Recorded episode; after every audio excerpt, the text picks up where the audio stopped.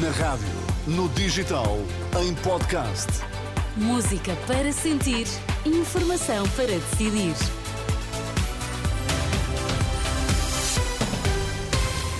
Atualizamos agora toda a informação. Vamos saber quais os títulos em destaque nesta edição da meia-noite. O tempo provocou sobretudo quedas de árvores e inundações. Seca no Algarve, o governo anunciou um corte menor que o previsto no consumo de água, mas nem assim os agricultores estão satisfeitos.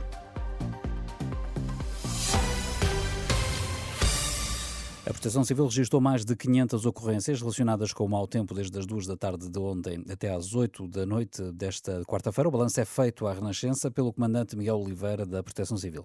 Foram registradas 559 ocorrências associadas ao mau tempo, sendo um, as regiões mais afetadas a sub-região da Península de Setúbal e, e também a área metropolitana do Porto, ambas com 74 ocorrências.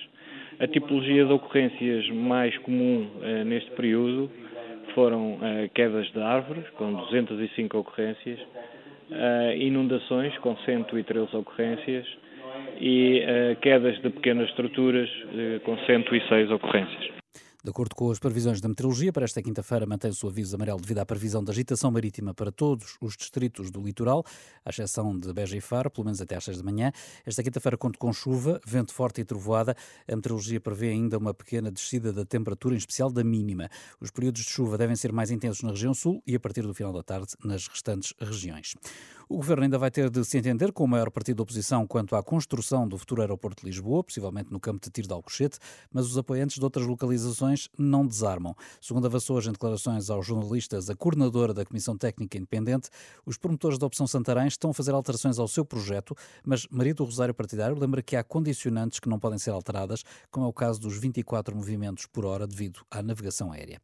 Depois da contestação dos agricultores, o governo anunciou hoje um corte de 25% no consumo de água na região do Algarve, um valor muito inferior aos 70% que o Executivo tinha em cima da mesa no âmbito do plano de contingência contra a seca. Foi estabelecido que, eh, no conjunto da redução da água que nós estamos a estabelecer entre as albufeiras, mais aquilo que é indicativo para a redução eh, da captação de água dos furos do setor agrícola, no conjunto, uma proposta de redução de 25% no consumo de água face ao consumo eh, de água que tiveram ano passado. O anúncio foi feito pelo Ministro do Ambiente, Duarte Cordeiro. Já no setor urbano, eh, que engloba o turismo e o consumo doméstico, a redução vai ser de cerca de 15% face ao ano passado. Ora, apesar da descida, a medida não deixa satisfeitos os representantes do setor. Em declarações à Renascença, Macário Correia, da Associação de Beneficiários do Plano de Rega do Sotavento Grevio, queixa-se de, de discriminação contra os agricultores. São injustos e não são eh, proporcionais aos outros setores. Se temos menos água, então custava-se igual para todos, desde que salvaguarda água para beber. Magaro Correia, ouvido pela jornalista Marisa Gonçalves, fala numa situação grave para o setor com a iminência da perda de postos de trabalho. Com metade da água, há um conjunto de culturas que não se podem fazer, há culturas que não vão dar fruta e, portanto, há riscos, obviamente, de desemprego e de problemas eh, com a banca, com fornecedores. Por isso o Governo vem falar de um conjunto de indenizações. Mas nós preferimos não falar nisso. Nós queremos é que esse dinheiro seja usado para reabilitar tubos que estão rotos, para tratar água das hectares, para utilizar furos municipais para regadio ou para o consumo urbano. Queremos é que o dinheiro seja investido em melhoria do armazenamento e de gestão da água. Bacaro Correia, da Associação de Beneficiários do Plano de Rega do Sotavento Algarvio. Foi detido o homem suspeito de dois homicídios, de um jovem e de uma idosa, com recurso à arma branca no Seixal, no distrito de Setúbal. De acordo com a Polícia Judiciária, o primeiro homicídio deu-se a 26 de dezembro. A vítima foi um jovem de 20 anos, agredido com uma arma branca na rua. O segundo homicídio ocorreu esta terça-feira, numa tentativa de assalto a uma senhora de 76 anos, que foi esfaqueada. O suspeito que estava a monte foi detido. É também suspeito de vários roubos com recurso à arma branca. Vai ser presente a tribunal para conhecer as medidas de coação. No desporto, André Vilas Boas anunciou esta noite a candidatura à presidência do Futebol Clube do Porto. Num discurso de quase meia hora, o antigo treinador disse ser hora de mudança de ciclo no clube. Estamos eternamente gratos e estaremos para sempre gratos a Jorge Nuno Pinto da Costa.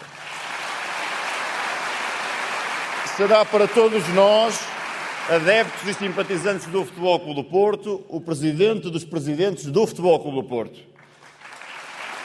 Mas é tempo de mudança. Agradecimentos a Pinto da Costa por parte de André Vilas Boas, mas o candidato fala mesmo num clima de medo no clube que é preciso eliminar. Apresento esta candidatura com coragem, de querer cortar com o status quo existente, onde impera o medo e onde ninguém se pode exprimir livremente, dizer o que pensa, sem ser ameaçado ou sem ser censurado. Declarações eh, de André Vilas Boas eh, num evento que contou com a presença de várias figuras de renome do clube. Chegou à faixa de gás um carregamento de medicamentos para reféns detidos pelo Hamas, algo que só foi conseguido depois de França e Qatar terem mediado aquele que foi o primeiro acordo entre Israel e o movimento islamita palestiniano desde o cessar-fogo de uma semana em novembro. Segundo um alto funcionário do Hamas, por cada caixa de medicamentos fornecida aos reféns vão ser enviadas mil para os palestinianos. O acordo também inclui a entrega de ajuda humanitária aos residentes naquela região.